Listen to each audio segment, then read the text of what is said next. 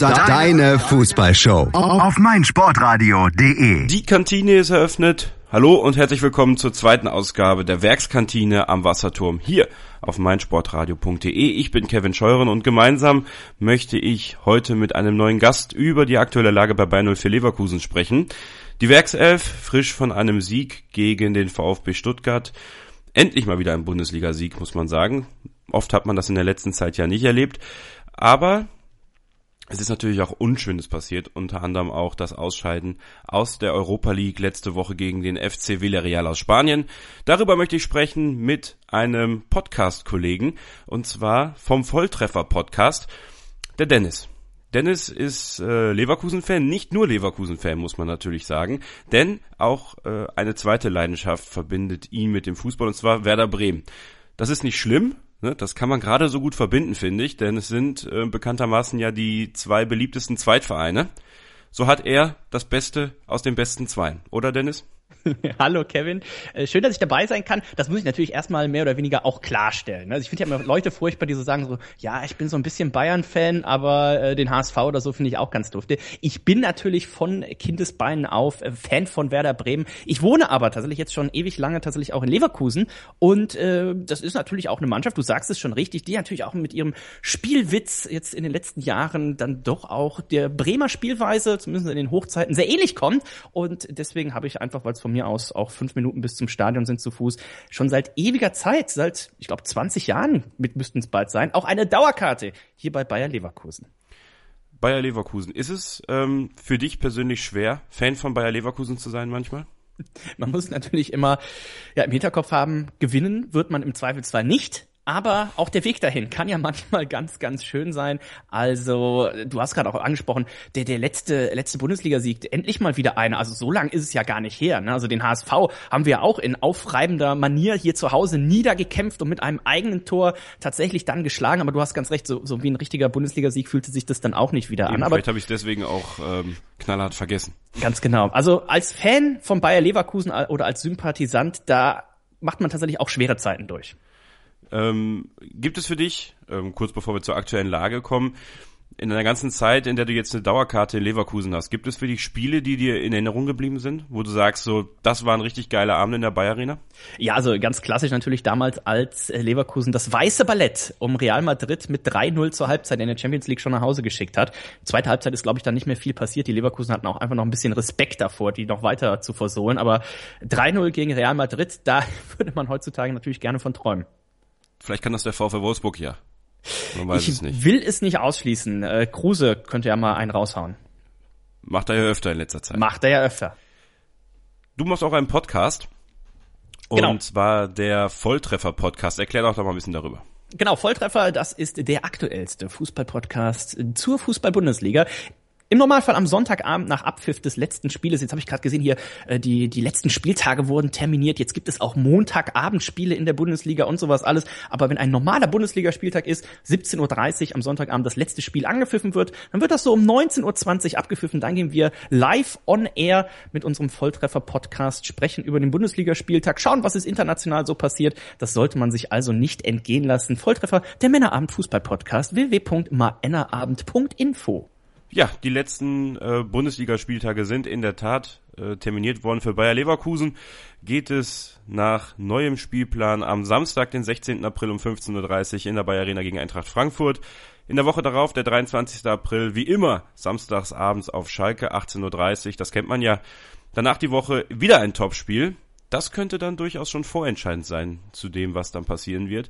Gegen Hertha BSC Berlin zu Hause wieder und die letzten beiden Spieltage wie immer samstags um 15.30 Uhr in Mönchengladbach und der letzte Spieltag gegen Ingolstadt. Die aktuelle Situation bei Bayer Leverkusen ist sicherlich nicht die einfachste Situation, die wir in den letzten Jahren hatten. Es gibt einige Probleme innerhalb der Mannschaft, es gibt immer einige Probleme innerhalb des Vereins, wir haben viele Verletzte erstmal grundsätzlich nach dem, wo wir jetzt sind. Wir haben jetzt den 28. Spieltag vor uns. Dieses Wochenende ist natürlich Länderspielpause. Dennis, wie zufrieden kann man aktuell wirklich sein? Das ist natürlich schwierig, weil es gibt natürlich einmal die Situation, dass man guckt auf die Tabelle, auf die nackten Platzierungen, auf die Punkteabstände und da ja, da ist man ja tatsächlich mit einem blauen Auge noch dabei. Ne? Zwei Punkte aktuell Rückstand auf den vierten Tabellenplatz, der zur Qualifikation, um die Qualifikationsspiele für die Champions League berechtigen würde. Immerhin sechs Punkte tatsächlich aber auch schon auf die direkte Champions League Qualifikation, die mit dem Kader eigentlich der Anspruch sein sollte.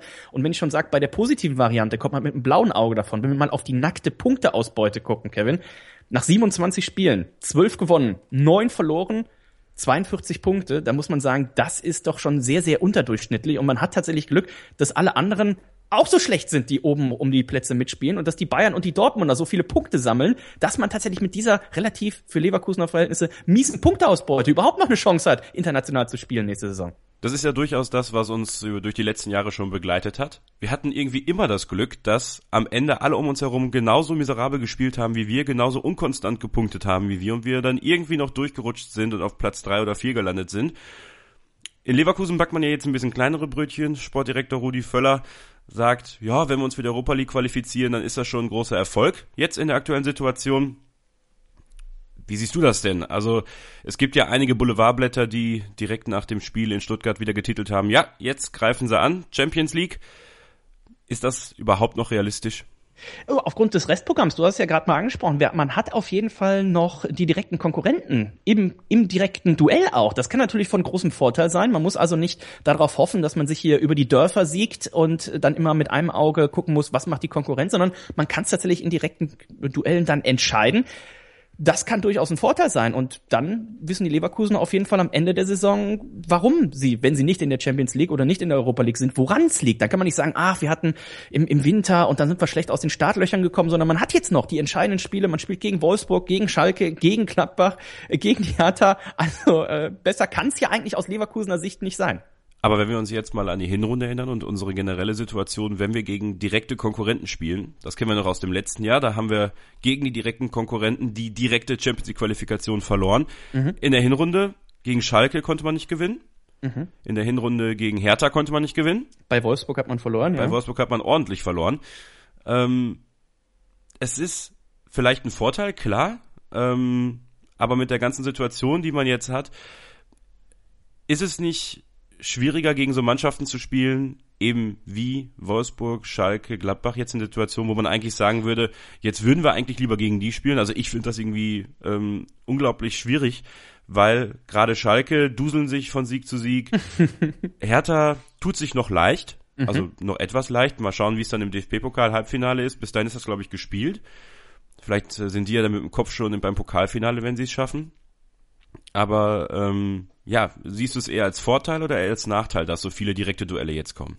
Ich sehe es tatsächlich als Vorteil, weil ich würde in der aktuellen Situation eben lieber, du hast schon Schalke angesprochen, die wissen immer, glaube ich, noch nicht, wie sie das Spiel gegen äh, Mönchengladbach gewonnen haben in der vergangenen Woche. So viel Glück kann man eigentlich gar nicht haben, beziehungsweise so viel Pech, wie die Gladbacher hatten. Also gegen Schalke zu spielen, momentan, ich glaube, da muss man keine Angst haben. Gegen die Wolfsburger, ich glaube, da muss man auch keine Angst haben. Und Kevin, ich glaube tatsächlich, das sind die momentan ähm, wie sagt man, passenderen Gegner als jetzt zum Beispiel gegen eine TSG aus Hoffenheim oder gegen so eine Mannschaft, die wirklich da unten ums Überleben kämpft. Ich glaube, wir lehnen uns nicht zu weit aus dem Fenster, wenn wir sagen, beim VfL Wolfsburg, da kämpft keiner ums Überleben. In der Tat nicht. Aber ähm, ja, du hast gesagt, Wolfsburg ist das nächste Spiel. Das ist sicherlich das erste wichtige Duell. Danach geht's nach Köln. So, das ist ja dann wieder ein brisantes Spiel. Und danach kommt Eintracht Frankfurt. Also diese drei Spiele, glaubst du, dass diese drei Spiele erstmal so der erste Maß, der erste Maßgabe sind, wo es dann hingehen kann. Und dann schaut man in Leverkusen, wo man das Ziel dann steckt, wenn es dann gegen Schalke, Gladbach und äh, Hertha in drei Wochen geht. Äh, definitiv, wir haben jetzt auch so viele direkte Duelle noch untereinander in den in den Top äh, Top Top 6, Top 7 Mannschaften. Also, wenn ich mal eben kurz gucke auf den nächsten Spieltag, da haben wir unter anderem ja auch noch das Duell zwischen Mönchengladbach und Hertha. Also, die nehmen sich auch noch mal gegenseitig die Punkte weg. Das heißt, da könnte man tatsächlich mit einem Sieg gegen den VfL Wolfsburg wieder Big Points machen, weil zumindestens entweder Mönchengladbach Hertha oder sogar beide keine drei Punkte holen können, dadurch, dass sie gegeneinander spielen. Also ich denke mal, du hast schon angesprochen, wenn man die drei Spiele gut übersteht, ich sag mal vielleicht so sieben Punkte holt, dann sieht die Tabelle vielleicht auch schon wieder ganz anders aus. Aber, du hast ja auch schon angesprochen, mit so einer Leistung wie gegen Villarreal, da kann man damit auch aus diesen Spielen vielleicht einen oder keinen Punkt holen. Genau, bevor wir auf das Spiel gegen Stuttgart kommen vom letzten Wochenende, darüber ein bisschen sprechen, sollten wir nochmal die Zeit nutzen und über das Ausscheiden in der Europa League sprechen. Letzte Woche Donnerstag das Rückspiel in der Bayer Arena gegen den FC Villarreal. dort mehrere bittere Geschichten eigentlich an einem Abend erlebt. Erstmal das 0 zu 0 mit einer Leistung, die, nennen wir es mal freundlich, unter aller Sau war. Dann die Verletzung von Kyriakos Papadopoulos, die, der Sehnenriss in der Wade, das Saisonende für den Griechen. Was sich vielleicht aus Leverkusener Sicht noch positiv auf die Champions League Teilnahme auswirken könnte. Warum? Ja, Papadopoulos, der hat ja dieses Europacup aus, es war er quasi alleine schuld im Hinspiel. Der war ja froh, dass die, das Villarreal nicht acht Tore gemacht hat. Also Papadopoulos, ich weiß, du bist großer Papadopoulos-Freund. Ich aber nicht.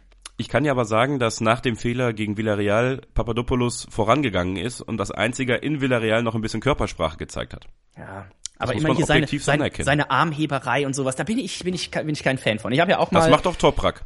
Ja, aber der läuft, glaube ich, noch hinterher. Ich weiß es nicht. Aber ist schwierig. Papadopoulos, da tun mein Papa und ich, mein Papa hat äh, die Dauerkarte neben mir im Stand, tun uns immer ein bisschen schwierig. An dieser Stelle möchte ich übrigens mal den eisernharten äh, Leverkusen-Fan von der Haupttribüne grüßen, der seit Jahren schon mit seiner Griechenland-Fahne zu den Spielen kommt und die immer über den Spielertunnel hängt. Damals noch hier für, für GKs und sowas. Also der ist unerbitterlich und jetzt hängt er sie wahrscheinlich für Papadopoulos auf. Also dieser Herr soll auch mal gegrüßt sein an dieser Stelle.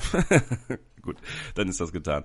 Nee, aber jedenfalls, ähm, Papadopoulos fällt für den Rest der Saison aus. Für dich ist das positiv, für mich ist das negativ und jeder von euch muss sehen, wie er das findet.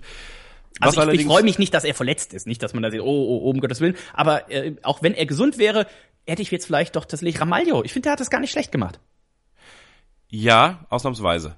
Also ich äh, halte nicht viel von Ramalho, muss ich sagen. Ich finde, ich ihm fehlt noch die, die gewisse Qualität für die Bundesliga. Das merkt man auch, dass er dann nur in Salzburg so richtig Fußball gespielt hat. Die österreichische Liga ist halt eine andere als die deutsche. Und da muss er sich sicherlich nicht dran gewöhnen. Aber vielleicht klappt das ja dann im nächsten Jahr besser. Mhm. Äh, Form verbessert ist er auf jeden Fall. Was allerdings nicht so gut war, war die Leistung, fand ich generell im Heimspiel letzte Woche. Das war ja. ziemlich ideenlos, das war wieder ziemlich körperlos irgendwie und keiner hatte mal den Mumm und die Eier, den Ball mal wirklich reinzudreschen und zumindest dieses eine Tor zu machen und dem Ganzen irgendwie ein bisschen Feuer zu geben.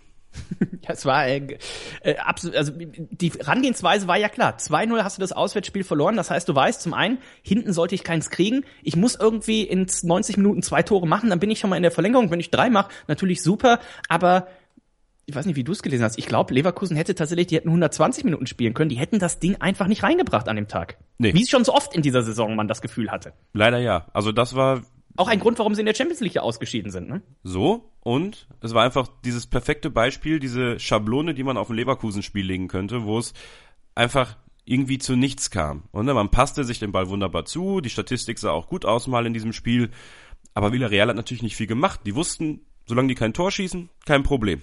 Aber ich finde, man hätte sich durchaus mehr trauen können, auch mal aus der Distanz drauf zu schießen und versuchen, den Abstauber zu bekommen. Dafür ist ein Chicharito ja gut. Also ja. wenn er zurzeit für sonst nichts anderes gut ist, ist er für Abstauber gut. Dann ähm, sollte man das doch auch nutzen. Und da fehlte mir halt wirklich so dieser letzte Wille, das zu schaffen. Ein bisschen schade, weil ich glaube, dass man das mit ein bisschen mehr, mehr Druck, ein bisschen mehr Schwung, ein bisschen mehr Ideen durchaus hätte schaffen können, letzte Woche weiterzukommen. Ja, also auch, da muss man natürlich dann auch sagen, taktisch war das natürlich auch wieder ein Offenbarungseid äh, von äh, Roger Schmidt, wie ich fand. Man hat relativ schnell gesehen, Villarreal, die, die, die möchten hier eigentlich gar nichts machen. Die haben auch, die sind mit ihren gelben Trikots, glaube ich, nach dem Spiel, sind die direkt in den Mannschaftsbus gegangen und nach Hause gefahren. Also da musste keiner duschen, da musste keiner die Trikots waschen. Die haben nur wirklich das Allernötigste gemacht und die Leverkusener waren tatsächlich auch so ein dankbarer Gegner, dass die auch gar nicht mehr machen mussten und dann vielleicht mal taktisch zu sagen, okay, die Viererkette die greifen eh nicht an. Warum spiele ich hier mit einer Viererkette? Dass ich da, also das fehlt mir eh so ein bisschen unter Roger Schmidt die letzten ein, zwei Dritteljahre auch mal irgendwie taktisch was zu machen. Das ist immer gleich, das ist immer gleich ausrechenbar. Äh, wenn dann hier ein, ein ähm, hat er denn gespielt? Was ist denn mit unserem Freund äh, Bellarabi? Natürlich. Ja, Bellarabi, rechter Verteidiger gespielt. Ganz genau. Der dann auch auf seiner Seite so viel Platz hatte und für den so an der 16-Meter-Raummarkierung, wo so eine magische Grenze sein muss, weil der geht nicht zur Eckfahne und probiert zu flanken. Nein, er geht immer bis Höhe äh, 16-Meter-Raum und zieht dann in die Mitte, wo eben in dem Fall das gelbe U-Boot tatsächlich schon geparkt war, wo schon acht gelbe standen. Also unglaublich. Ähm, ich, wir haben uns einfach auch nur die Hände vors Gesicht geschlagen. Immer und immer wieder haben sie es versucht. Und du hast schon gesagt, Villarreal, die mussten nur das Nötigste machen, weil es stand ja noch nicht mal 1-0 für Leverkusen. Dann wäre es ja wenigstens mal annähernd irgendwie spannend geworden. Aber noch nicht mal das hat geklappt. Mal sehen, ob es nächstes Jahr in der Europa League oder in der Champions League äh, die Möglichkeit gibt, diese Scharte auszuwetzen. Über den Trainer werden wir heute noch sprechen, über das letzte Spiel gegen den VfB Stuttgart werden wir sprechen, über einzelne Spieler sicherlich auch. Hier in der Werks, in der Werkskantine am Wasserturm Es ist äh, nicht der einfachste Name, Werkskantine am Wasserturm, aber ich krieg das hin. Und, das ist äh, sonst Zungebrecher, ne? Richtig. Ihr hört meinsportradio.de. Zu mir, bei mir zu Gast, mein Gott, heute ist es aber auch. Bei mir zu Gast ist Dennis vom Volltreffer Podcast und wir sprechen hier gleich weiter über Bayern 04 Leverkusen. Bleibt dran. Das Bundesliga-Special. Alle Spiele, alle Tipps, alle Tore. Jeden Freitag ab 12 Uhr, zwei Stunden live auf meinsportradio.de. Übrigens haben wir eine neue Website. Schau vorbei und entdecke die neuen Features. Ihr hört die Werkskantine am Wasserturm, der Podcast rund um Bayern 04 Leverkusen hier auf meinsportradio.de. Mein Name ist Kevin Scheuren und ich begrüße nach wie vor bei mir heute in der Sendung im Podcast Dennis vom Volltreffer Podcast, der mit mir über die aktuelle Situation bei Bayern 04 Leverkusen sprechen wird. Am vergangenen Wochenende war die Werkself zu Gast beim VfB Stuttgart, sicherlich einer der Lieblingsgegner von Bayern 04 Leverkusen in der Bundesliga. Es war ein Spiel, wo man sich befreien konnte, wo gewisse Spieler eine richtig gute Leistung gezeigt haben, die ich denen schon lange nicht mehr zugetraut habe. Insgesamt ein sehr positives Spiel in Stuttgart Zugegebenermaßen, die Stuttgarter haben es uns auch wirklich sehr einfach gemacht. Aber wir haben eine tolle Leistung gezeigt und unser Trainer hat es hinbekommen, mal Spieler einzuwechseln und einzusetzen, die eigentlich kaum zum Einsatz kommen, wo man sich fragt, warum spielen die eigentlich nicht öfter? Zu nennen wären da Benny Heinrichs, äh, Benny Henrichs natürlich, Vladlen Jurchenko oder auch ein Marlon Frey, der wieder eingewechselt worden ist, der ja auch in den letzten Spielen auch von Anfang an gespielt hat, aber der diesmal eingewechselt worden ist. Dennis, 2-0 in Stuttgart, durchaus verdienter Sieg. Wie hast du das Spiel gesehen? Ich bin mir immer noch nicht ganz sicher, ob der Sieg jetzt tatsächlich zustande gekommen ist, ob weil Leverkusen so gut war oder weil Stuttgart so schlecht war oder vielleicht eine Kombination aus beidem. Also ich konnte meinen Augen tatsächlich gar nicht trauen. In meinem Tippspiel habe ich tatsächlich auch hier auf einen Stuttgarter Sieg getippt, weil ich einfach nach der Leistung von Donnerstag auch einfach so enttäuscht war und dachte, also da war kein Aufbäumen zu sehen und wenn das Aufbäumen schon im internationalen Fußball nicht zu sehen ist, wo man immer sagt, ja, oh, wir spielen 34 Spieltage in der Bundesliga, um international zu spielen und dann so eine, eine lieblose Leistung, dachte ich, okay, äh, gegen die Stuttgarter, die ja auch zuletzt so ein bisschen mal himmelhoch jauchzend und dann sind mal wieder untergegangen gespielt haben, dachte ich, oh, das wird ein schweres Ding. Und auf einmal fangen die an zu zaubern. Ein Julian Brandt mit der besten Saisonleistung, also auch ein, ein Bellarabi. Gerade habe ich ihn noch so ähm, ja, runtergemacht für seine Leistung gegen Villarreal. Auf einmal blüht auch der auf. Und jetzt frage ich dich, lag das an den schwachen Stuttgartern oder hat tatsächlich da irgendwie jetzt mal das Umdenken stattgefunden, dass die Leverkusener gemerkt haben, also wenn wir nächstes Jahr Champions League oder Europapokal spielen wollen und dementsprechend auch diese schönen Prämien auf unseren äh, Geldkonten wiederfinden wollen, dann müssen wir jetzt uns langsam mal anstrengen. Ganz interessant waren dazu Aussagen von Roger Schmidt äh, zur Bild-Zeitung gestern oder vorgestern, dass die Mannschaft generell etwas lockerer wirkte, schon bei der Anreise. ich frage mich, was passiert ist ob es irgendwie ein reinigendes Gewitter in der Mannschaft gab, ob es irgendwie Leuten in den Kopf geschossen ist, oh, wir müssen jetzt was tun oder weiß ich nicht, ob sie alle zusammen was getrunken haben oder so und danach fanden sie alles gut. Aber, wie du schon sagst, Brandt und Bellarabi, das sind die zwei Spieler, die am ehesten ihrer Form hinterhergelaufen sind in den letzten Wochen, die, mhm. von denen man aber viel erwartet natürlich. Von Karim Bellarabi noch mal viel mehr als von Julian Brandt. Bellarabi, Nationalspieler, Hoffnung auf eine EM. Bei Brandt dieses hochgelobte Talent, Fritz-Walter-Medaille, auch gute Leistung gezeigt, durchaus im Trikot von Bayern 04, aber irgendwie fehlte da noch so dieser letzte Moment. Er hatte immer diesen schläfrigen Blick, dieses leicht lethargische, dieses nicht so richtig defensiv arbeiten wollende, aber das war gegen Stuttgart ganz anders. Beide haben eine hervorragende Leistung gezeigt, das muss man zugeben. Ich bin kein Julian Brandt-Freund, auf keinen Fall. Ja, aber wenn man mal überlegt, der Junge ist immer noch 19. Ich habe gerade extra nochmal nachgeguckt, weil der bei, ist bei mir im Kopf gefühlt seit drei Jahren ist der 19 und er ist immer noch 19. Und dafür ist es natürlich absolut äh, fantastisch, was er, was er liefert. Und ich glaube, da werden wir noch viel Spaß tatsächlich dran haben hier in Leverkusen. Auf der anderen Seite habe ich auch gedacht, in der Saison, gerade äh, wo, wo Son ja Leverkusen relativ kurzfristig vor der Saison verlassen hat, dann tatsächlich doch einen dieser Mittelfeldplätze für ihn frei gemacht habe, wo ich gedacht habe, okay, das kommt ihm zugute. Letzte Saison hat er mir ein bisschen zu, zu selten gespielt, zu selten eingesetzt, vor allen Dingen auch zu, zu selten von Anfang an einfach mal hier ins kalte Wasser geworfen. Habe ich gedacht, dass er tatsächlich diese Saison noch ein bisschen mehr durchstartet, als er das bis jetzt gemacht hat. Aber vielleicht kommt er jetzt gerade rechtzeitig in Form. Ich bin ganz ehrlich, ich finde, Julian Brandt ist nach wie vor, bis auf diese Ausnahme jetzt gegen Stuttgart, kein Spieler, den man von Anfang an spielen lassen sollte. Ich finde, da fehlt einfach da fehlt noch zu viel. Da fehlt, ähm, ich glaube, es fehlt da auch an Konditionen teilweise. Mhm. Sowieso bei der ganzen Mannschaft habe ich das Gefühl, dass äh, da so ein bisschen das mit der Kondition äh, in eine falsche Richtung läuft. Und da kann man jetzt nicht die englischen Wochen als Ausrede dafür nehmen, denn Borussia Dortmund hat auch englische Wochen. Mhm. Also nur so als Beispiel. Ihm fehlt die körperliche Präsenz und ich glaube, die kann man auch mit 19 haben, denn Jonathan Tah hat sie. Mhm es fehlt so dieser Wille, auch diesen letzten Meter mal mit nach hinten zu gehen. Wenn man den Ball schon verliert, wenn man den Ball mit der Hacke spielen will und der dann zum Gegner kommt, wirklich dann den Ball wieder zurückholen zu wollen. Das alles hat in Stuttgart funktioniert. Aber davor die Spieler einfach eigentlich quasi gar nicht. Und man muss ja immer auch bedenken, was stellt dieser Spieler dar? Und er denkt ja durchaus, dass er ein guter Fußballer ist. Viele denken das auch in Leverkusen, völlig zu Recht. Er ist ja auch ein feiner Fußballer.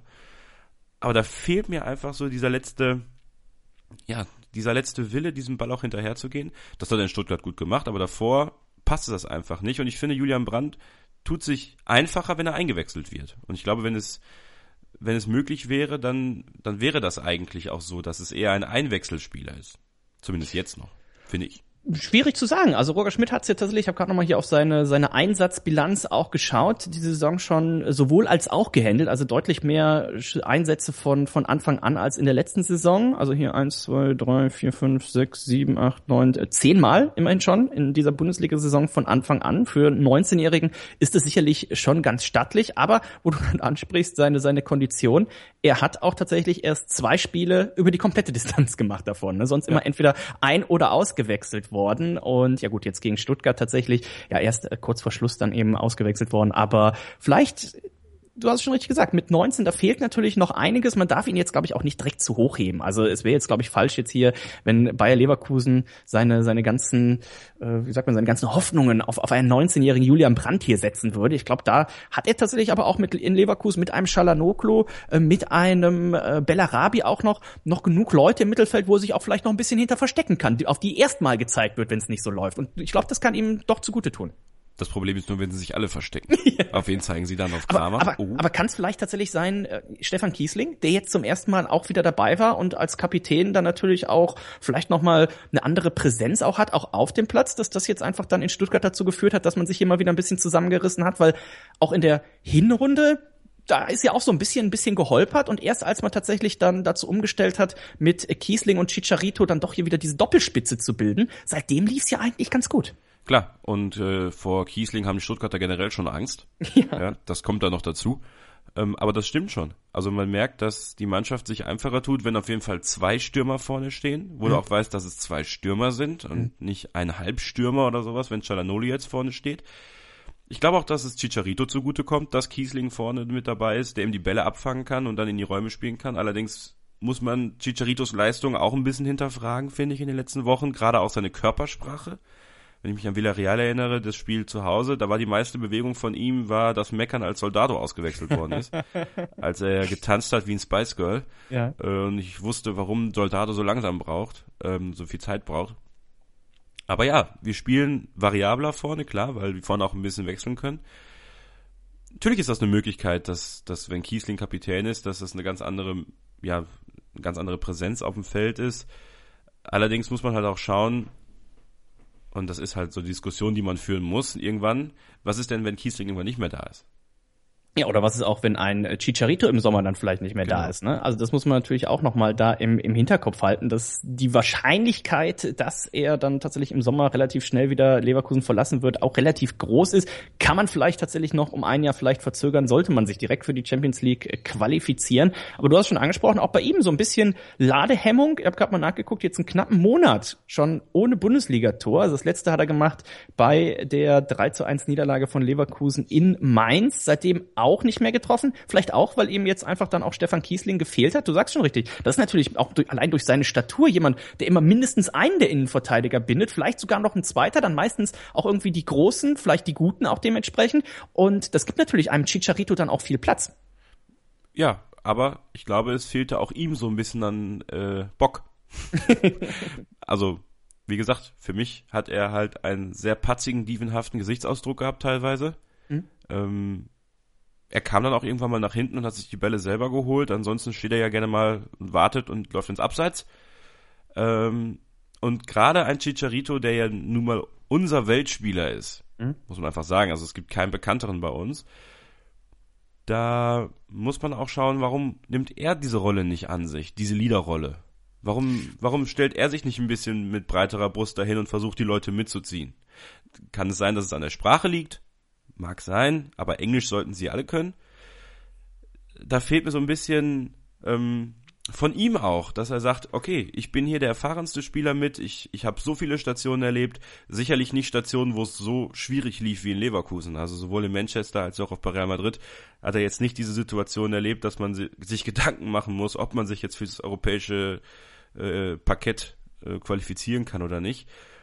Weiß ich nicht, da hätte ich mir gewünscht, dass er so ein bisschen auch diese Führungsrolle übernimmt. Ich, ob er sich nicht getraut hat, aber keinen Bock hat, darauf kann, kann ich nur spekulieren, aber weiß ich nicht. Also da fehlte mir einfach was ja, zwischendurch natürlich auch schon sehr hochgejubelt worden. Jetzt vielleicht mal wieder so eine, so eine kleine Durstphase, aber vielleicht jetzt tatsächlich gegen Wolfsburg wieder jemand, der da treffen kann. Gegen Wolfsburg, da wissen wir natürlich, da wird es auch den einen oder anderen Raum geben. Und die Leverkusener auch von der Spielanlage her, Kevin, doch tatsächlich eine Mannschaft, die sich auswärts eigentlich sehr wohl fühlen sollte, müsste. Ne? Mit, den, mit den schnellen Spielern vorne, schnelle, äh, schnelle Konter auch fahren könnte. Das hat jetzt auch gegen den VfB Stuttgart ganz gut geklappt. Und was mir tatsächlich die letzten Jahre gefehlt hat, das ist tatsächlich so einer wie Chicharito, weil Stefan Kiesling, der geht tatsächlich viel zu weit zurück. Der holt sich tatsächlich, oder holt sich die Bälle ja auch im, im Mittelfeld, äh, kämpft und wühlt. Und wenn die Mannschaft dann vorne ist und dann will ein Bellarabi in die Mitte flanken, dann ist Stefan Kiesling noch hinten, weil er so viel gekämpft hat. Aber ein Chicharito, das ist, glaube ich, das tut den Leverkusen ganz gut, mal so eine kleine Drecksau zu haben, der auch im Zweifelsfall einfach mal vorne stehen bleibt und dann halt da ist und den Fuß halt hinhält und den Ball halt so von zwei Metern reinschiebt, aber da musst du auch erstmal stehen. Richtig, und da muss der Ball erstmal aufs Tor geschossen werden, um ihn ja. irgendwie mal reinzuhalten. Ganz genau. Bellarabi, der zweite Spieler, der so ziemlich seiner Form hinterher hinkte in den letzten Wochen. Ähm, wie du schon richtig sagtest, wenn er mal nach vorne sprintet, dann sieht das immer toll aus, immer sehr schnell, immer sehr agil. Dann geht er allerdings wirklich nicht zur, zur Seitenauslinie und versucht den Ball in die Mitte zu Kiesling zu flanken. Das wird dann immer so ein Doppelpass. Dann spielt man wie im Handball, dann ist er Kreisläufer plötzlich, rennt den 16er genau, hoch ja. und runter in einem Halbkreis und dann ist der Ball weg. Also das darf eigentlich nur ein Mann in der Bundesliga machen. Das ist Arjen Robben mit seinem altbekannten Arjen Robben-Trick. Ich ziehe in die Mitte und ziehe dann mit links meistens ab und dann geht diese Bogenlampe geht dann ja auch zu, zu 85 Prozent ins Tor rein. Ich weiß nicht, ob Kevin Bellarabi zu viel mit Arjen Robben auf der Playstation Karim gespielt auch. hat. Äh, Karim, Entschuldigung. Was habe ich gesagt? Katrin? Kevin. Kevin. Kevin wird ihm, sieht auch ein bisschen aus wie ein Kevin, deswegen, ich habe hier gerade sein Bild. Das, ähm, das möchte er bestimmt nicht hören. und äh, da das weiß ich nicht, ob man das, aber das muss man doch auch im Training, also ich kann mir nicht vorstellen, wenn, wenn mir das auf der Tribüne auffällt und ich sehe ihn alle 14 Tage, drei Wochen tatsächlich im Stadion spielen, das muss doch einmal Roger Schmidt im Training auffallen. Man muss doch irgendwann mal sagen, äh, lieber Karim, probier doch mal nicht immer in die Mitte zu ziehen. Oder vielleicht klappt's ja im Training immer. Vielleicht spielt er im Training immer gegen Papadopoulos und das klappt immer und dann wundert er sich, warum es auf einmal im Spiel nicht klappt. Ich weiß es aber nicht. Aber bei Kevin, äh, bei Kevin, ja, schon fast gesagt, bei Karim Bellarabi muss man natürlich auch sagen, die letzte Saison von ihm, die war natürlich nahezu überragend. Und die Klar, aber daran bist du gemessen. Da musst du auch mal genau. zwei Saisons äh, genau. schaffen, weil sonst und, kannst du dir auch deine tolle internationale Karriere abschminken. Und die dann tatsächlich zu bestätigen oder gar zu übertrumpfen, das ist natürlich sehr schwierig. Und da hat er diese Saison ein bisschen dran dran zu knabbern. Dran zu knabbern haben wir auch, wenn man äh, auf einen weiteren Spieler guckt, der ordentlich seiner Form hinterherläuft, wo ich mich frage, will dieser Mensch überhaupt in Leverkusen spielen oder nicht? Ich glaube, du kannst dir denken, um wen es geht. Und einige, die mich kennen da draußen auch. Unser Weltmeister, Christoph Kramer. Seit seinem Knockout in Villarreal ist er vielleicht wieder in der Realität zurückgekommen. Äh, hat wieder Erinnerungen an das, was er mal konnte in Mönchengladbach. Ähm, ob das natürlich dann in Leverkusen noch eingesetzt werden soll, weiß ich nicht. Ich bin ganz ehrlich, ich fände es nicht schlimm, wenn man sich im Sommer trennen würde. Was findest du? Wer wollte ihn kaufen? Neapel, glaube ich, oder? Ja. Fände ich jetzt auch nicht schlimm. Also der, die, ich bin eh mit der mit der Doppel 6 in dieser Saison, die Leverkusen da spielt, mehr unzufrieden als zufrieden. Bender natürlich jetzt auch schon lange ausgefallen, aber seitdem Rolfes da weg ist, ich weiß nicht, seitdem bin ich da nicht mehr zufrieden und Kramer, der konnte sicherlich auch nicht annähernd das bestätigen, was er ja an Vorschusslorbeeren tatsächlich mitgebracht hat. Ich weiß es nicht. An sich sollte man natürlich jetzt nicht nach der ersten Saison schon hier sagen, hm, hat nicht so geklappt. Also ich würde ihm da durchaus noch die Chance geben für auf eine zweite Saison. Aber wenn jetzt tatsächlich, tatsächlich eine Mannschaft kommt aus Italien, aus Spanien oder gar aus England, von mir aus auch aus China und die legen da gutes Geld hin, dann sollte man ihn gehen lassen. Wenn man bedenkt, dass nächste Saison dann Bender und Arangis auf der 6 spielen könnten, wo man ja dann hofft, dass das äh, das Duo sein wird, was auf der Doppel-6 funktioniert, dann ist für Christoph Kramer, denke ich, eh kein Platz mehr. Wann hat Arangis das letzte Spiel eigentlich gemacht? Der hat überhaupt, wie viele Spiele hat er überhaupt für Leverkusen gemacht? Eins? Noch gar keins. Er Noch gar keins. Ah, sowas, okay. Ja. Ihr hört die Werkskantine am Wasserturm, der Podcast rund um Bayern 04 Leverkusen hier auf meinsportradio.de. Gleich spreche ich mit Dennis vom Volltreffer Podcast über den Trainer, über Roger Schmidt. Kaltschneuzig. Der Wintersport-Talk. Aktuelle News und Ergebnisse. Von Curling bis Skeleton. Von Alpinski bis Eiskunstlauf. Kaltschneuzig. Auf meinsportradio.de. Die Werkskantine am Wasserturm hier auf meinsportradio.de. Die Sendung rund um Bayern 04 Leverkusen. Heute nach dem Spiel gegen den VfB Stuttgart natürlich das Thema, worüber wir immer sprechen müssen in den letzten Wochen, worüber wir auch, glaube ich, in den nächsten Wochen sprechen müssen. Roger Schmidt, unser Trainer, unser noch Trainer, Fragezeichen. Dennis vom Volltreffer Podcast heute bei mir hier zu Gast. Und du hast es gerade schon eigentlich gut gesagt. Bei Roger Schmidt, und da sind wir, glaube ich, auf einer Wellenlänge, was das angeht, da fehlt es ja immer so ein bisschen an taktischer Variabilität. Letzte Woche hatte ich ja den Stadionsprecher von Bayer Leverkusen, Klaus Schenkmann, zu Gast. Den scheidenden, den leider scheidenden Stadionsprecher. Ja, so ist das. ähm, der hat äh, klar und offen gesagt, das interessiert ihn nicht, äh, was taktisch passiert. Er sieht es, wenn ein Spiel gut oder schlecht läuft. Ich sehe das ein bisschen anders. Ähm, für mich ist es schon wichtig, dass man taktisch vernünftig spielt. Dann kommen natürlich wieder die Fans äh, in der Bayer Arena, die fragen, hast du schon mal Fußball gespielt? Ne? Wie kannst du von der Tribüne beurteilen, wie der Trainer trainiert ja. und wie das funktioniert? Wir sehen es ja und so ganz ohne taktisches Fachwissen sind wir sicherlich auch nicht. Und es fehlt einfach an dieser taktischen Variabilität. Wenn man sagt, man spielt immer mit demselben System, man spielt mit denselben Spielern, das kann man ja sehr schnell ausrechnen. Und wie du schon sagtest, auch mal zu switchen und auch mal diese Taktik aufzubrechen, das ist ganz wichtig, das fehlt einfach bei ihm ja, variables Spielen. Man hat natürlich auch gerade jetzt durch die Verletzungen bei Leverkusen einen sehr überschaubaren Kader. Aber alles, was wir von Roger Schmidt tatsächlich gesehen haben in den letzten Jahren, das ist seine Viererkette, das ist die Doppel-Sechs. Und naja, vorne im Zweifelsfall, da hat er angefangen mit, mit einem Stürmer, dann irgendwann ging's dann nicht mehr. Dann notgedrungen hat er dann mal Kiesling und Chicharito da reingeschmissen. Und ja, alles, was uns wahrscheinlich Ende der Saison, wir werden gleich noch drauf zu sprechen. Ich lese hier nämlich, die Gerüchte verdichten sich, wenn wir gleich noch drauf zu sprechen kommen. Und wenn wir dann am Ende der Saison spätestens auf zwei Jahre Roger Schmidt zurückgucken, worauf werden wir zurückgucken? Die ersten drei, vier, fünf Spiele, wo er mit seinem Pressing tatsächlich noch ja für Oho-Effekte gesorgt hat in der Bundesliga, vielleicht noch damals das schnellste Tor der was der schnellste Tor der Bundesliga mit äh, Karim Bellarabi gegen Jetzt den BVB. Nicht mehr, weil Volland hat's ja auch nochmal unterboten. Ah, genau, sowas. Aber ich glaube, das ist tatsächlich alles, was, was hier im, im Hinterkopf bleibt von einem Trainer, der ja für seine Taktik, für seine Finessen gefeiert wurde. Und dann spielt man zum Beispiel gegen Villarreal 90 Minuten da mit einer Viererkette, ohne mal wenigstens da ein bisschen was umzustellen, mal was aufzulösen, mal was zu probieren, irgendwas. Mal zu Hause, zu Hause gegen ohne da jetzt despektierlich zu sein, aber zu Hause gegen Hannover 96 mal eine andere Taktik zu spielen als auswärts bei Borussia Dortmund, dass man da mal irgendwie sieht, es ist, wird wenigstens irgendwas umgestellt.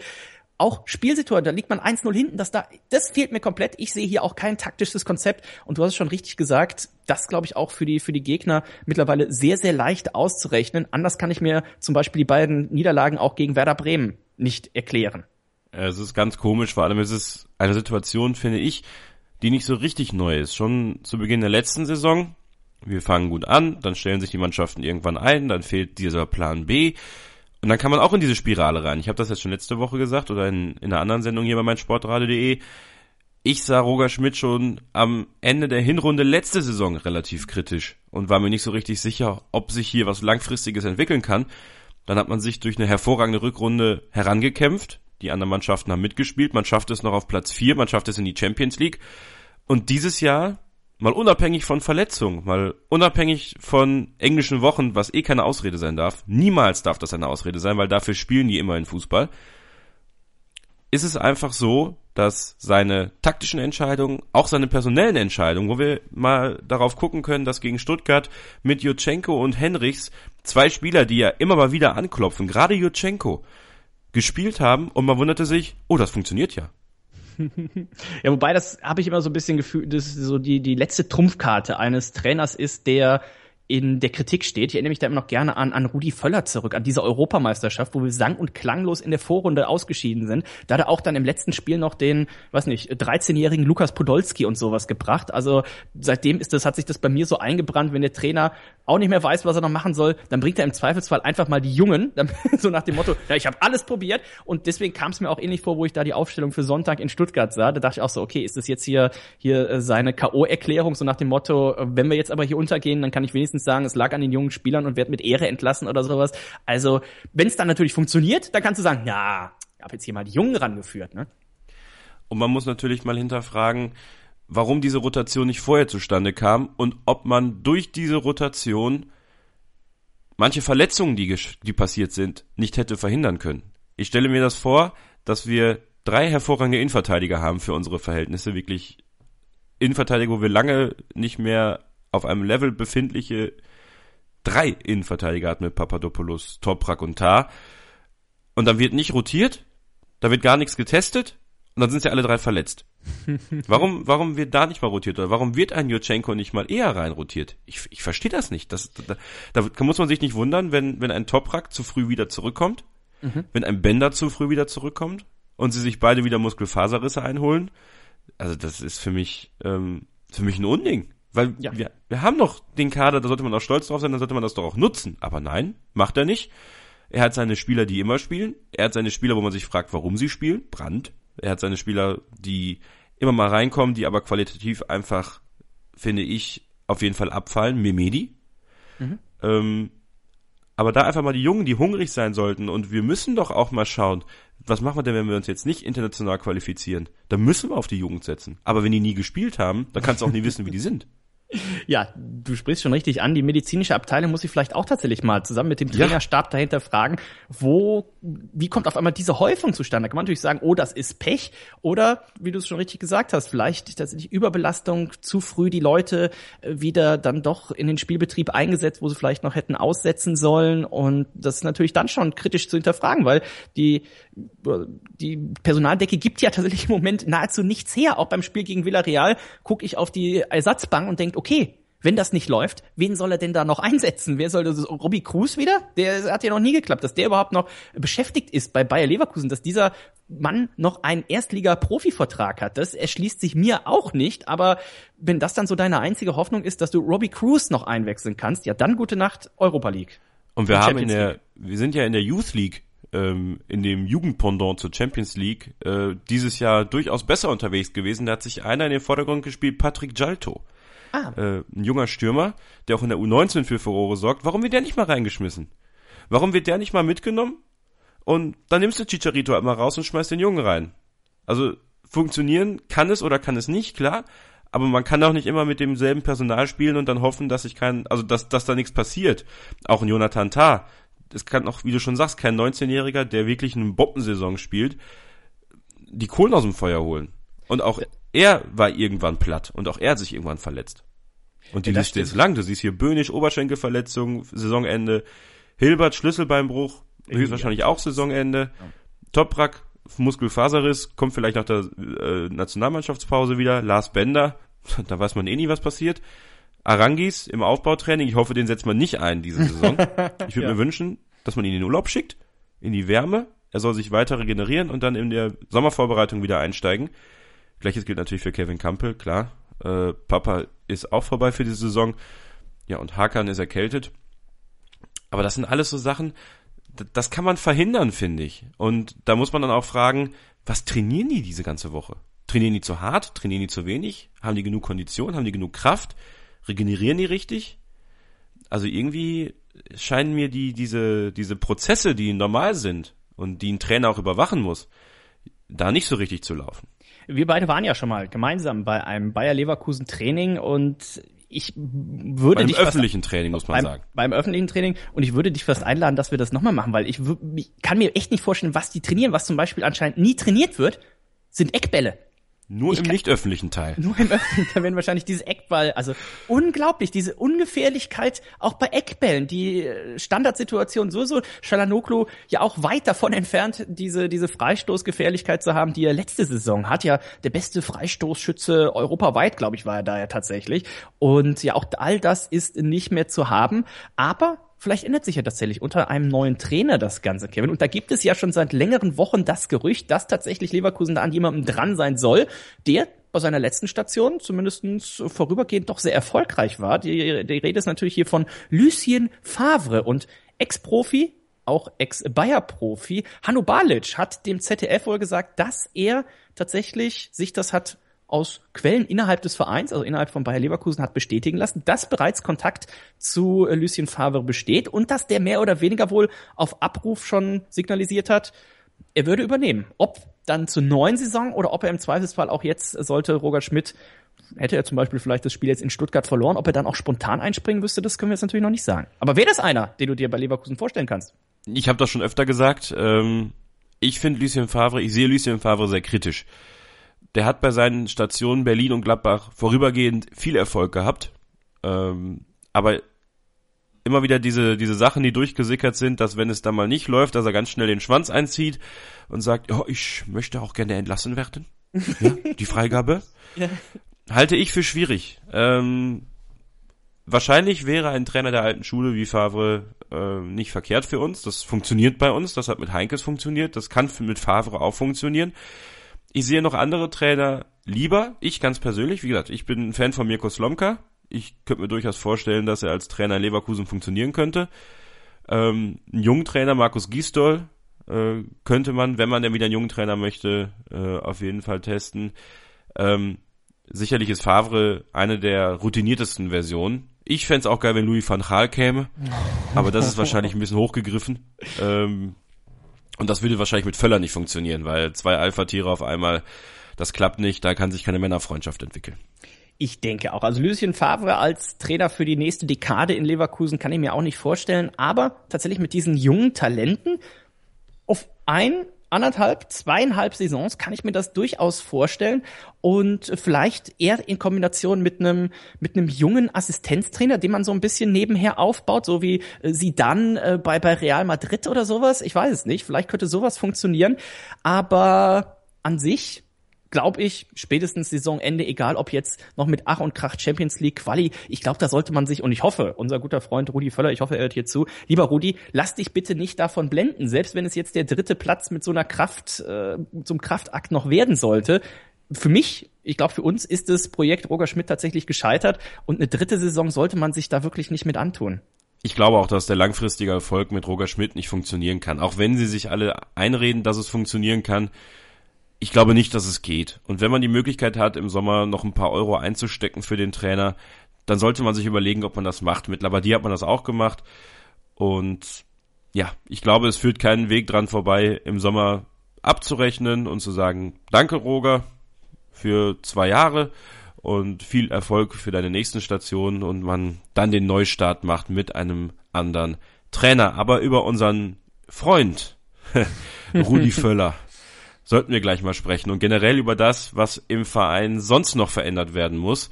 Wenn man, wie ich finde, langfristigen Erfolg haben will, dann ist es nicht damit getan, nur mit dem Trainer ähm, irgendwie immer ins Gericht zu gehen. Man muss auch mit anderen Personen im Verein ähm, mal reden und diese in Frage stellen und welche Personen das sind, welche Stationen im Verein vielleicht auch neu besetzt werden sollten und ob das natürlich was hilft, das werden wir beide gleich hier diskutieren in der Werkskantine am Wasserturm auf meinsportradio.de. Ich bin Kevin Scheuren, bei mir zu Gast Dennis vom Volltreffer Podcast und gleich geht's hier weiter über Bayern 04 Leverkusen. Einzigartige Augenblicke. Einmalige Momente. Unvergessene Emotionen. Andreas präsentiert das Spiel meines Lebens. Täglich 21 Uhr auf meinsportradio.de. Ein letztes Mal Hallo hier zur zweiten Ausgabe der Werkskantine am Wasserturm, der Podcast rund um Bayer Leverkusen auf meinsportradio.de. Ich bin immer noch euer Moderator Kevin Scheuren und bei mir immer noch Dennis vom Volltreffer Podcast. Hi Dennis. Hallo Kevin.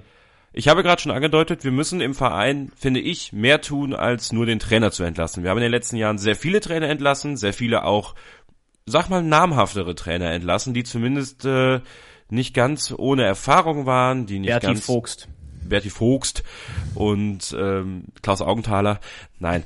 Aber in den letzten Jahren, ähm, sagen wir mal so, ab der 2006er-Ära, da war dann Skibbe bei uns, dann waren Labadia bei uns, dann waren Dutt bei uns, dann waren Hüppier bei uns, Lewandowski bei uns, Heinkes natürlich bei uns. Auch sein Ende muss man vielleicht äh, irgendwann nochmal vielleicht kritisch hinterfragen, was da schiefgelaufen ist.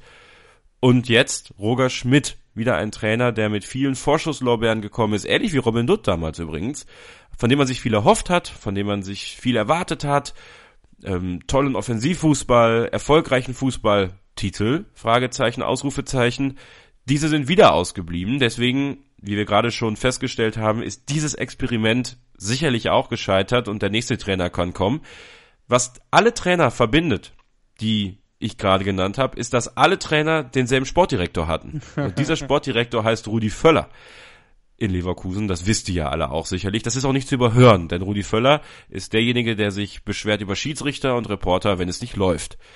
Was Rudi Völler aber nicht gerne tut, ist das, was ein Sportdirektor in meinen Augen tun sollte. Das, was ein Matthias Sammer gerne in München tut, vielleicht auch ein bisschen übertrieben. Das, was ein Eichin in Bremen tut, das, was ein Sportdirektor tun sollte, nämlich die Mannschaft auch mal in die Pflicht zu nehmen, und zwar vernünftig in die Pflicht zu nehmen und auch mal zu kritisieren, argumentativ, anhand der Leistung. Das tut Rudi Völler nicht. Rudi Völler ist dann lieber damit beschäftigt, Kaugummis auf Plätze zu spucken, Reporter anzufassen und, naja, sagen wir mal, wilde Verschwörungstheorien aufzustellen. Ich bin der Meinung, dass Rudi Völler in Leverkusen seinen Hut nehmen sollte. Wie siehst du das? Ja, du bist ja großer Rudi Völler Kritiker. Ich bin natürlich mit Rudi damals auch groß geworden, in seine Bremer Zeiten. Deswegen, ja, Rudi hat bei mir Kredit. Du hast auf die Trainer auch angesprochen. Wenn wir da jetzt mal ein bisschen zurückgucken, dann war eigentlich bei allen Trainer, Trainern, die er so dann natürlich zu Leverkusen geholt hat, das war jetzt nie gegen gegen die Meinung, sage ich mal. Also die, die Fans haben eigentlich immer groß mitgejubelt. Ne? Jetzt auch ein Roger Schmidt, da hieß es immer, ja Mensch, der hat doch hier mit Salzburg die Bayern 3-0 abgefertigt in dem, in dem Vorbereitungsspiel. Testspiel. Supermann, äh, alle haben geschrien, äh, Juchai. Vorher mit äh, Sammy Hüppier, verdienter Leverkusen-Spieler auch. Dazu einen jungen Nachwuchstrainer Sascha Lewandowski an die Seite gestellt. Alle haben geschrien, Juhu. Robin Dutt, da haben vielleicht nicht ganz so viele Juhu geschrieben, aber viele haben gesagt, okay, ein junger Trainer, vielleicht auch so vom, vom Bild her, ähnlich wie jetzt ein Roger Schmidt, das kann funktionieren. Wir holen jetzt nicht den, der schon 18 andere Vereine hatte und 15 Mal entlassen wurde, sondern wir holen, setzen auf so einen Mann, haben auch einen Großteil tatsächlich Juche geschrieben. Davor Jupp Heynckes, da haben alle Juche geschrieben und Bruno Labbadia und Michael Skibbe auch ähnliche Typen. Klaus Augenthaler, auch ein ähnlicher Typ. Also ich kann die Kritik durchaus äh, am Endprodukt von dir verstehen, äh, Kevin, dass du sagst, Mensch, wir haben so viel probiert und nie ist was draus geworden. Vielleicht ist es doch gar nicht der Trainer schuld, es muss irgendwie oh, im Umfeld muss irgendwo, der Fisch muss vom Kopf her stinken. Das sowieso. Aber da kommen wir gleich noch drauf zu sprechen. Aber äh, ich würde es tatsächlich jetzt hier Rudi nicht in die, in die Schuhe schieben. Und wenn du sagst, er muss auch mal einer dazwischen hauen, muss mal die Mannschaft kritisieren. Vielleicht macht er das ja intern, so wie man sich das ja eigentlich immer wünscht, ne? dass, der Tra dass der Sportdirektor da mal in die Kabine geht, die mal ordentlich zusammenscheißt und dann aber vor den Kameras dann eben nicht sagt, Mensch, was hat Papadopoulos oder was hat Bellarabi da für einen Scheiß gemacht, sondern dann eher mal so einen Nebenkriegsschauplatz anzettelt, so nach dem Motto, ja, der Schiedsrichter, der hat uns doch wieder verpfiffen, hast du das nicht gesehen? Und dann mit dem Sky-Typen so ein bisschen. Also zieht natürlich immer, nimmt so ein bisschen den Druck von der Mannschaft weg. Rudi zahlt dann auch gerne mal die eine oder andere Geldstrafe. Die zahlt er doch selber nicht. Erzähl mir nix. Zahlt doch eh der Verein. Aber das ist ja nicht, das kann ja nicht der Sinn der Sache sein. Normalerweise finde ich, muss ein Sportdirektor in der Öffentlichkeit auch mal den Druck hochhalten. Stattdessen wird den Leverkusen ständig der Druck rausgenommen. Es werden Ziele nach unten verschoben. Dann ist es okay, ja gut. Nach außen hin, nach außen hin. Ja, aber das ist, das ist es doch. Aber das ist doch nicht, das ob du, Problem. Ob du, zu, ob du von, ob du dich vor eine Kamera Intern auch. solltest. Das habe ich, das Ja. habe ich bei dem WWE-Event aus erster Hand gehört. Ja, aber ob tatsächlich dann auch die, die, die Möglichkeit ist, dass du dich vor die Kamera stellst und sagst, hier Julian Brandt, von dem haben wir uns mehr erwartet, ob du dann diesem 19-Jährigen tatsächlich damit einen Gefallen tust, das weiß ich eben auch nicht, ne? Du musst ja nicht einzelne Spieler jetzt in die Pfanne hauen, sondern du kannst doch, das macht doch ein Sammer auch, den Druck öffentlich Also ob hochhalten. man den als würde, würdest du einen, Mich einen Michael hätte schon was gesagt, einen Matthias Sammer gerne in Leverkusen haben? Das ist doch so die unsympathischste Person im deutschen Fußball, oder? nicht Matthias Sammer selbst, aber so einen Typen, einen Typen wie Oliver Kahn. Jemand, der wirklich mal den auch zeigt, Leute, hier muss es mal was geben. Wir müssen hier, wir müssen hier mal was gewinnen. Wir können nicht immer unter ferner Liefen mitspielen. Wir können nicht immer nur denken so von wegen, ja, Platz drei ist ja okay. Oder Ja, aber- Platz aber so- vier ist noch okay. Oder aber- Platz sieben, wenn es für die Europa League reicht, ist okay. Das ist doch genau das Problem. Deswegen Aber so- erreichen wir doch nichts. Aber so einen hat man ja installiert in Paderborn. Der Effe, ne, der Tiger. Da haben wir auch gedacht, Mensch, der hier Champions League Sieger und alles, der geht voran. Als Trainer komplett gefloppt, zumindest in, in Paderborn. Und Ist Völler als Sportdirektor nicht auch komplett gefloppt? Haben wir einen Titel gewonnen mit Völler? Na, aber guck mal, wie viele Jahre tatsächlich in der, in der Champions League auch gespielt wurde. Und wenn man jetzt mal die Leverkusener an sich einfach nur von dem, ja, von der Zuschauerzahl vom Stadion her, von den, von den Einnahmen auch tatsächlich mal sieht, muss man das tatsächlich ja aus Leverkusener Sicht auch schon auch als Erfolg werten, oder? So oft jetzt in der Champions League gewesen zu sein, wenn man sich mit Vereinen wie Wolfsburg, mit Schalke, mit Dortmund, mit Bayern auch misst, dann tatsächlich in dieser Regelmäßigkeit, ich glaube bis auf zwei Jahre ja jetzt wirklich in den letzten zehn Jahren nahezu immer Champions League gespielt zu haben, das würde ich dann doch schon als, als überdurchschnittlich ansehen. Warum hat Völler keine Eier gezeigt damals, als er Labadia vor dem Pokalfinale hätte rausschmeißen müssen? Warum übernimmt Völler müssen, keine Verantwortung?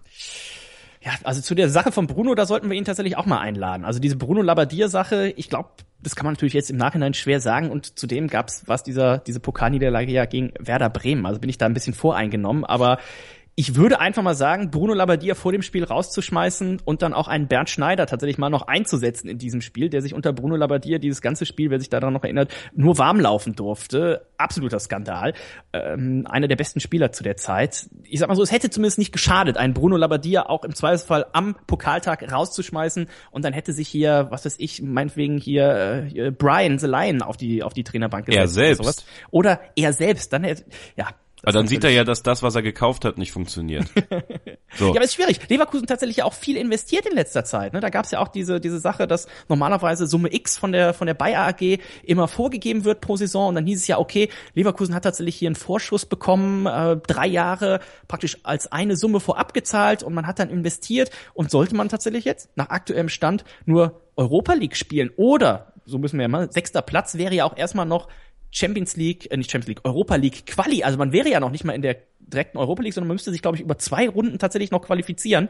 Also auch das sehe ich noch nicht so ganz hundertprozentig. Mit kombiniert, dass man dann ja vier, sechs Wochen früher anfängt als der Rest eben, der um die internationalen Spiele dann und um die internationalen Plätze in der nächsten Saison kämpft.